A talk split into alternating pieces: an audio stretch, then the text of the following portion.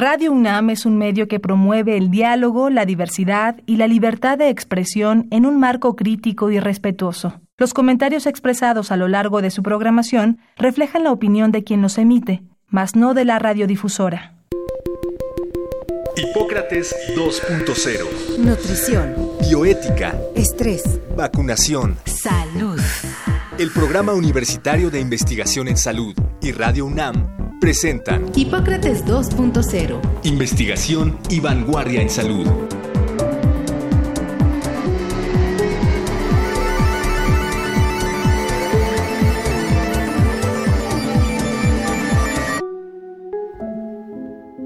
Todos los días y prácticamente a todas horas, un gran número de personas busca atención médica en hospitales y consultorios para resolver problemas de salud de mayor o menor gravedad, esperando que su situación sea atendida siempre de manera pronta y expedita, lo que provoca saturación de los servicios y complica la atención de aquellos en condición grave que requieran acciones inmediatas. Contrario a lo que podría pensarse, la mayoría de los casos que se atienden en los servicios de emergencias no son urgencias reales, las cuales se definen como situaciones de salud que ponen en riesgo la vida de una persona si no se resuelven en ese momento.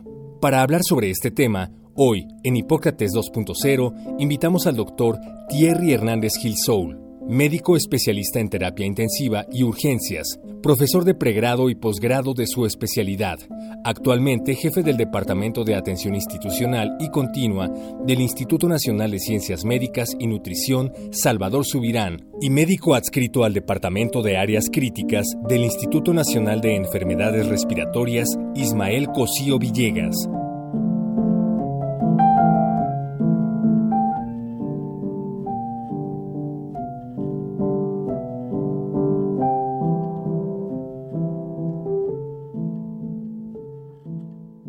Hola, ¿qué tal? Bienvenidos a Hipócrates 2.0. Yo soy Mauricio Rodríguez. Como cada semana les doy la más cordial bienvenida aquí en Radio UNAM. Hoy vamos a estar platicando sobre las urgencias médicas, qué son, qué no son, qué hacer. Y para eso nos trajimos a un mega experto que nos abrió su agenda. Imagínense la agenda de alguien que se dedica a las urgencias, pues está saturada todos los días. Y pues le pedimos al doctor Thierry Hernández que es el jefe de la, del servicio de urgencias en el Instituto de Nacional de Nutrición, que nos venga a platicar. Pues antes que nada, Thierry, bienvenido. Muchísimas gracias por aceptar la invitación.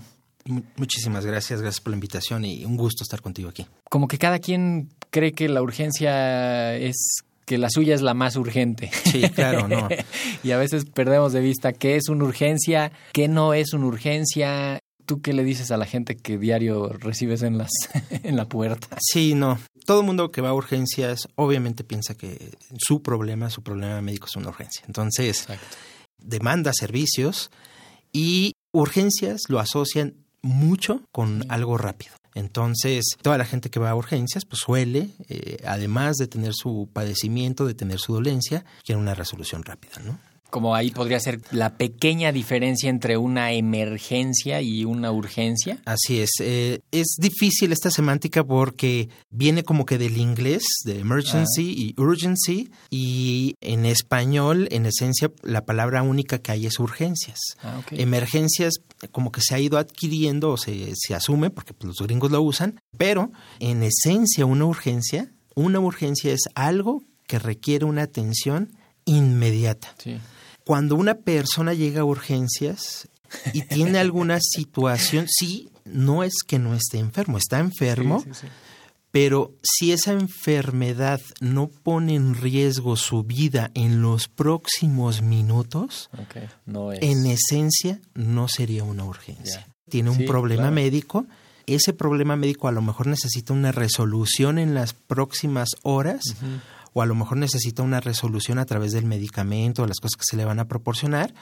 pero si inmediatamente en esos próximos minutos no necesita una maniobra médica, realmente no es una urgencia. Y, y, entonces ya como con esa definición tan estricta, son pocas las urgencias médicas reales. Las urgencias médicas reales que suelen llegar a un departamento eh, son muy pocas. Ocho de cada 10 personas que llegan a urgencias no tienen una urgencia real. y no me malentiendan. Las- sí, no, no, es que no estén enfermos, ¿eh? se sienten mal, Sí, están no enfermos, necesiten- se sienten fatal, Claro. pero no tienen una urgencia Sí. médica. No se van a morir en esos próximos esos minutos. minutos. Entonces hay mucha gente que sí te dice, o sea, me tengo que estar muriendo para que me atiendan. Sí. Pues sí, son Y urgencias. no es mala onda, Y ¿no? no, no sea, es mala onda, es, es urgencias.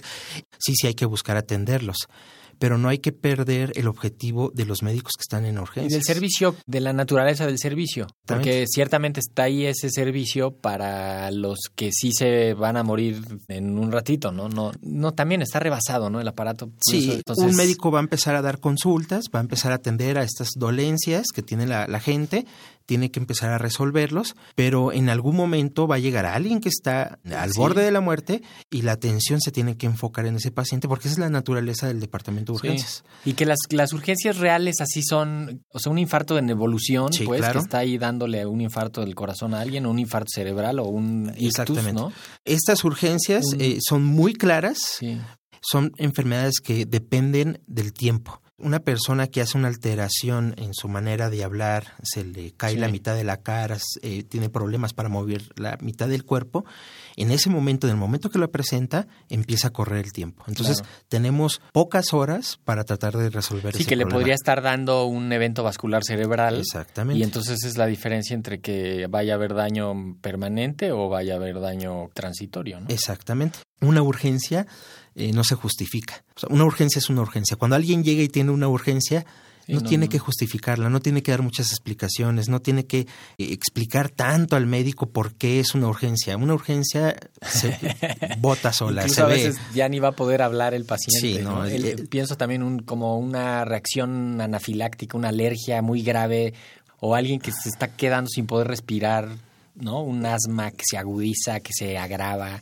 Traumas, golpes, fracturas. Sí, hemorragias, ¿no? Que se está sangrando, pues si no lo metes a... Primero le tapas las del sangrado y luego lo metes a un quirófano para ver qué está pasando. Hay algunas otras circunstancias que tal vez eh, no está tan en riesgo la vida, pero también se pueden considerar una urgencia como tal. Por ejemplo, alguien que llega con un dolor muy, muy intenso, cuando nosotros les preguntamos que si le diera una calificación del 0 al 10, él te dice es el peor dolor de mi vida, está en 10, eso es una urgencia médica. Esa es la naturaleza del médico. Sí. El médico quita dolor. Cuando un paciente llega con 10 de 10 de dolor a urgencias, eso es una urgencia y hay que quitarle el dolor. En parte por, por el sufrimiento, pero en parte Claro. porque se puede ahí... le, le- le puede, le puede pasar cualquier Sí, cosa, sí, ¿no? sí, o sea, se y puede además chocar, ¿no? O no es puede- normal que alguien tenga ese dolor. También, ¿quién las atiende, las urgencias y dónde? Es, ese es como suena muy, muy tonta esa pregunta, pero no en todos lados. De entrada, por ejemplo, las clínicas del IMSS, las unidades de medicina familiar, ni siquiera tienen la palabra urgencias allá a la vista, ¿no? Tienen, claro. Dice admisión continua. Creo que también no todos lados tienen capacidad de recibir eh, urgencias. En el caso de un accidente o en el caso de que le esté pasando a alguien algo en su casa, hay que irse a un hospital. ¿Dónde se atienden? Eh, sí, el, em, los tipos de urgencias que pueden llegar a, una- pues, a un, a un departamento de urgencias eh, son variados, ¿no? Entonces, digamos que los pudiéramos más o menos dividir en urgencias que son traumas, accidentes, golpes. Sí. Hay otro tipo de urgencias que no tienen que ver con un accidente, un trauma o algo así, que son las urgencias médicas, que es una enfermedad. Y tenemos otro grupo fuerte de urgencias que son las urgencias que tienen que ver con las pacientes embarazadas. Esto es muy importante porque la mayoría de las urgencias que vienen siendo un trauma, un golpe, un- una fractura, un accidente, suelen atenderse por ambulancias. Como ya sucedió el evento, como la Sí. persona ya está inhabilitada, se activa, se hablan a las ambulancias, se habla a una ambulancia y llega una ambulancia a atender la urgencia. Entonces, ahí empieza una atención ya de urgencia, es la atención prehospitalaria. Sí. Y normalmente estas ambulancias, bueno, la mayoría de las ambulancias deben y tienen eh, un técnico en urgencias médicas. Eso está, está regulado, eso, ¿verdad? O Es- yo veo unas ambulancias súper equipadas, súper con sellos, con estampitas, con avisos y tal. Pero luego veo otras con, en las que está en un semáforo con el casco pidiendo monedas, el de la ambulancia que está ahí parada. ¿Cuál es cuál? Sí, no.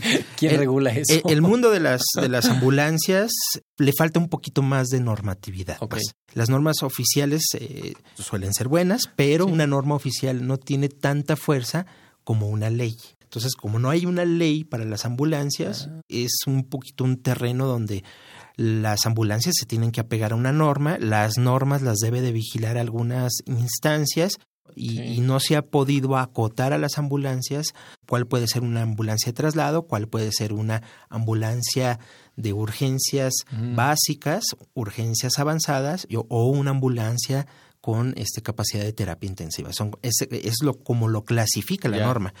Entonces, ¿quiénes atienden en las ambulancias? Pues en esencia la mayoría de los, las personas que atienden las ambulancias, tanto que el que conduce hasta el que está atrás, son técnicos en urgencias médicas. Son técnicos que tienen una formación no universitaria, no tan, no tan robusta, y sí se ayudan. Sí, y que aunque sí está profesionalizado, hay cursos, hay, organizaciones que los dan, este, hay una, digamos, hay todo una, un andamiaje de preparación de esa gente que se necesita. No es un reconocimiento así a nivel Secretaría de Educación Pública o universidades o algo así. No se ha podido lograr aterrizar para que ellos tengan eh, en su totalidad una cédula profesional y que eh, avale lo que ellos estén haciendo. Entonces, se ha logrado más con las enfermeras una estructura de profesionalización de, de, estas personas, ¿no? Entonces, sí, en, enfermería hay posgrados, hay sí, claro. varios tipos de enfermerías básicas y luego ya en especialidades y tal, ¿no? Yo no pertenezco a la Cruz Roja, pero la Cruz Roja es el, el mecanismo más robusto en México de, atención prehospitalaria y ellos tienen un buen sistema para que un, técnico en urgencias médicas vaya avanzando en su preparación y sí se van haciendo mucho mejores y van atendiendo mucho mejor. Entonces, llegan a estas urgencias, tienen ciertos conocimientos para poder eh, atender a, la persona, su traslado, su inmovilización y varias circunstancias que nadie más lo va a hacer. Y lo llevan al hospital que esté, digamos, por la zona o al que se especialice en eso. Exactamente. Eh, normalmente lo que se debe, se debe de hacer es el mismo centro regulador de llamadas de emergencia, que en teoría es a donde se llamó para solicitar la ambulancia, es el que empieza a coordinar a dónde puede llegar esta ambulancia. Entonces ya llega a urgencias con un paciente traumático. Entonces, la mayoría de las ambulancias que llegan a urgencias casi siempre trasladan a pacientes que vienen de un evento traumático. Sí, y que ya están más o menos estabilizados. Como si hay una entrega entre un personal asociado a la salud, que es un técnico en urgencias. con la gente que lo recibe. Con alguien del hospital. La gran mayoría de la gente que llega a urgencias, ese es un pequeño grupo. Tú no ves unas urgencias, cuando pasas al frente de un hospital, las urgencias no tienen como que ese flujo de que estén entrando ambulancias. La mayoría de la gente que llega a urgencias llega por su propio pie. Sí, ¿verdad? Llega en sus carros, en taxi, en su propio pie y todo eso. Entonces, esto es algo difícil porque como se sienten mal, están enfermos y no es una urgencia, tienen la capacidad de tomar esa decisión de que me voy a trasladar al hospital para llegar a urgencias, que no está mal, pero también hay otro grupo de pacientes que que realmente tenían esta urgencia como el infartado, como el que tenía el EBC, y no toman la decisión de pedir una ambulancia, prefieren trasladarse por sus propios medios. Que es justo esto que decías, que sí hay una cultura muy bien desarrollada para que el que se lastimó físicamente le pidan una ambulancia a ese, ¿no? Porque es el que está mal. Pero las urgencias médicas, ya no digamos las urgencias del embarazo, ¿no? Como que eh, menos eh, todavía. Las del embarazo también, eh, recuérdate cualquier plática trivial que hayas tenido donde te hayan platicado que, que alguien de la familia tenía que correr al hospital y, nunca entran en las pláticas que tomaron una ambulancia, ¿no? ¿no? Entonces, si hay una baja cultura para pedir ambulancias, siempre andamos corriendo ahí eh, en la Ciudad de México en el tráfico, lo, eh, lo, vemos, lo vemos en las películas, lo, lo, expresan perfectamente inclusive en la película Roma, cómo va en el tráfico. Sí, ahora el, eh, como que a veces es difícil qué hacer ante una urgencia, ¿no? Algo que sí sea un problema que sí está poniendo en riesgo la vida. Lo primero, pues quizá puede ser como identificar que algo está pasando, ¿no? Este, grave quizá como deberíamos ya como de tener algunas cosas de entrenamiento hasta que en los niños, pues de identificar gente que, que le está pasando algo. O sea, el infartado pues es como muy característico cuando le está dando un infarto. El, el, no sé si el ahogado que se le atora algo, eso no alcanza a llegar al hospital, ¿no? Ahí hay que resolvérselo en donde le esté pasando. Así es. algo se le atoró, pero un ictus. Muy importantes eh, los, los ictus, los eventos vasculares cerebrales eh, por alguna razón el, paciente, nuestro familiar, presenta estos signos que muy comúnmente llega a ser eh, algo en Sí. parálisis facial, eh, incapacidad para poder hablar o pérdida de fuerza de alguna En mitad mano, del, ¿no? del cuerpo y de alguna manera eh, no cae el 20 de que puede hacer una emergencia y no se movilizan. Entonces, eh, solemos recibir pacientes con estos eventos ya pasadas 5, 6, 7, 8 horas eh, del evento que ya no nos ayuda tanto porque el tratamiento que deben recibir lo deben de recibir en las primeras horas. Este tipo de signos son muy importantes. Cuando una persona en su estado normal hay un cambio brusco en Sí. que pueda hablar, pueda mantenerse despierto o tener una comunicación, esas son situaciones de urgencia. Entonces, sobre todo en los adultos, ¿no? O sea, en- si al abuelito le pasa, si al- a la persona grande, ¿no? De, digo, cuando menos mayores de que de 55, 60 años, ¿no? Sería como lo más sí, lo- es lo más frecuente y es como también donde donde habría que ponerle más atención a esa a esa población. Cuando tuvimos hicimos un programa sobre ictus, que lo pueden escuchar ahí en los podcasts que están en la plataforma de Radio UNAM y nos daban el- la mnemotecnia esa del camaleón. Camaleón, ¿no? De totalmente. Que, es la K de la cara, si se le cae la cara a alguien en la mitad de la cara, y la ma de mano, que mano, justo es si le la está- fuerza de la mano. Y la el le del lenguaje, entonces te tienes que poner las pilas, ¿no? Te tienes que encender y, hacerlo. ¿no? Y- pedir una ambulancia. Y que lo puede, eso sí lo puede identificar un niño de nueve años que esté conviviendo con su abuelito, de pronto sí podría decir, oigan, algo le pasa a la abuelita. exacto. algo no, no está normal. Y ese tipo de Sí. circunstancias. Y también es muy importante, obviamente aquí los signos vitales, ¿no? Sí. No todos sabemos tomar signos vitales, pero sí, sí tienen que ver mucho los signos vitales.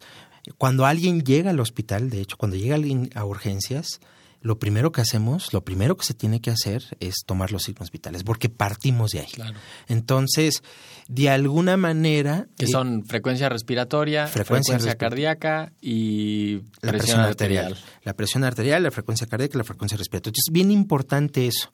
Entonces, por ejemplo, los niños. En los niños es súper importante contar la frecuencia respiratoria.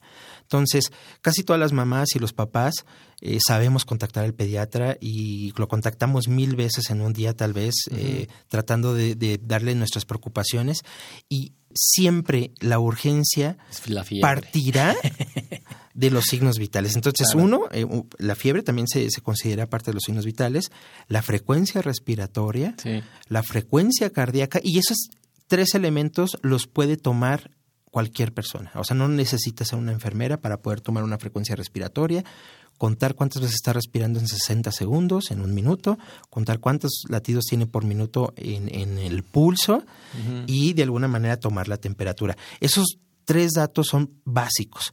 Si de entrada esos que- tres datos... que quién sabe qué hará la gente con esa información. Sí. Pero bueno, cuando menos tenerla, ¿no? O sea, Eh, eh, el, el tenerla es un dato muy importante porque Sí. en una llamada de teléfono, si la persona de eh, los técnicos de auxiliares de las llamadas de emergencia, eh, del C4, del CRUM y todos estos, sí. si usted le da esos signos vitales, eso es algo relevante, porque cuando le hablan a una ambulancia, la ambulancia cae en 20 de que alguien está mal y, y eso es muy importante, Sí. ¿no? Entonces, Sí, eh, incluso a veces hasta prioridad, ¿no? Podría ser que sea más importante ir con este otro que está peor que con el con otro que sabemos que está un poquito menos mal, ¿no? que a lo Se mejor están pidiendo un traslado y- o algo diferente, Sí. ¿no? Entonces, los signos vitales son importantísimos. De hecho, cuando llegan urgencias, a partir de los signos vitales, a veces nosotros empezamos a hacer esta priorización de atención.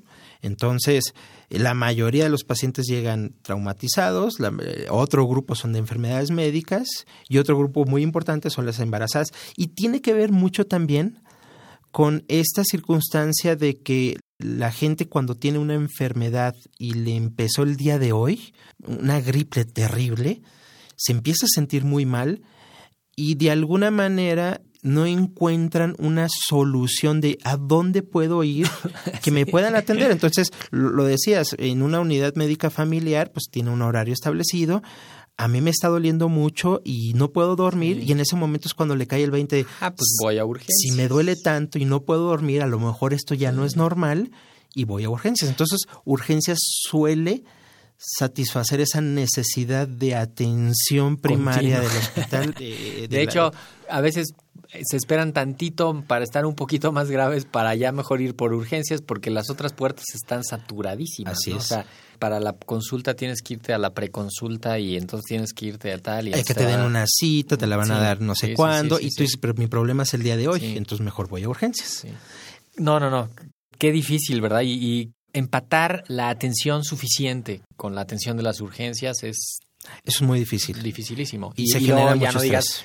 La especialización, porque me imagino que si llegas con un infarto al corazón al Instituto de Neurología, pues quién sabe si te van a decir, bueno, sí, a ver, aquí se lo atendemos y luego ya lo mandamos a otro lado, ¿no? Este, como No. que incluso ustedes mismos en nutrición, pues tampoco es de que está la puerta ahí abierta para cualquier urgencia de cualquier cosa, porque no. Cada tipo de urgencia puede llegar a tener una especialización. Entonces, poder tener toda la especialización para atender diferentes tipos de urgencias a veces cuesta en el término de que necesitas mucho más infraestructura en, en el hospital. hospital, claro. Entonces, no todos los hospitales tienen las infraestructuras, una infraestructura para poder atender de tope a fondo una- un tipo específico de urgencia.